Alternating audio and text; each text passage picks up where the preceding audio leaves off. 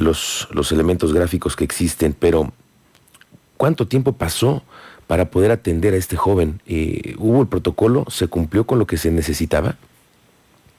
Bueno, ahí tenemos que reconocer que sí hubo una aplicación errónea del protocolo, porque el protocolo dice que cuando eh, en la comunidad escolar, el maestro o el director o la directora de plantel se dan cuenta de que son este, de consideración las lesiones que ha sufrido un niño o un joven, un, este, debe marcar al 911 para que vaya una ambulancia y obviamente con la ambulancia van paramédicos que ya están capacitados y que pueden tomar decisiones de para canalizarlo a un hospital para la debida atención.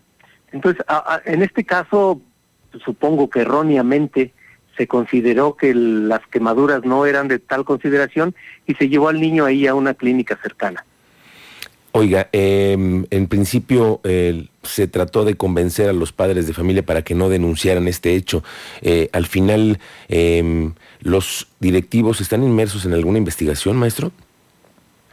Sí, desde luego, nosotros hemos dado instrucciones para que eh, el órgano que tenemos aquí en la UCB, que es el órgano interno de control, haga su investigación y también podamos determinar la las responsabilidades. En este caso, como le decía, pues claramente hubo una errónea aplicación del protocolo, pero a nosotros nos reportan los profesores que nunca trataron de hacer eso. El protocolo también marca que se tiene que hacer una una acta de los hechos y que pues quienes participaron en ella tienen que firmar y que eso fue lo único que intentaron hacer un acta. Pero como le digo, pues se está, se está investigando.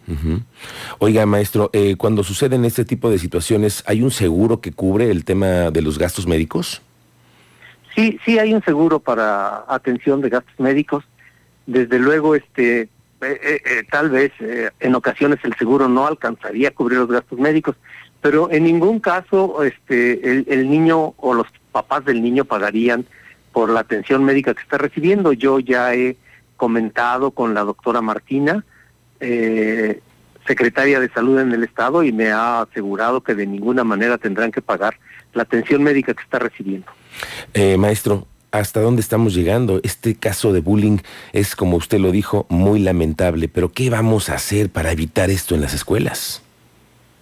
Bueno, pues nosotros estamos este, impulsando una, una capacitación, este, gracias también al apoyo de la doctora Martina, Estamos capacitando en este momento a 60 escuelas para pues para prever y, tratar de que no vuelva a ocurrir un evento así.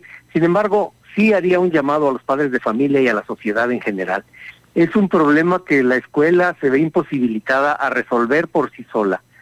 Yo creo que sí necesitamos contar como sociedad con mayor solidaridad para atender a nuestros hijos, para preocuparnos más por, por, por nuestros hijos, por la actitud de nuestros hijos y dar un mayor acompañamiento. Ahora, nosotros seguiremos haciendo lo que esté a nuestro alcance, desde luego.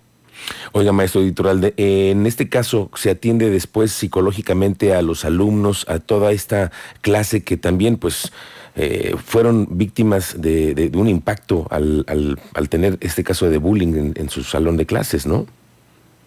Sí, para eso contamos también con el apoyo del DIF. El DIF nos permite a nosotros canalizar a los niños para que ellos les puedan asignar un psicólogo y les puedan dar ayuda. Correcto. Maestro, vamos a estar pendientes de este asunto. Gracias por tomarnos la llamada esta tarde. No, estoy a sus órdenes. Buenas tardes. Gracias, el maestro Raúl Iturralde, coordinador general de la UCEBEC. Ya escuchó usted.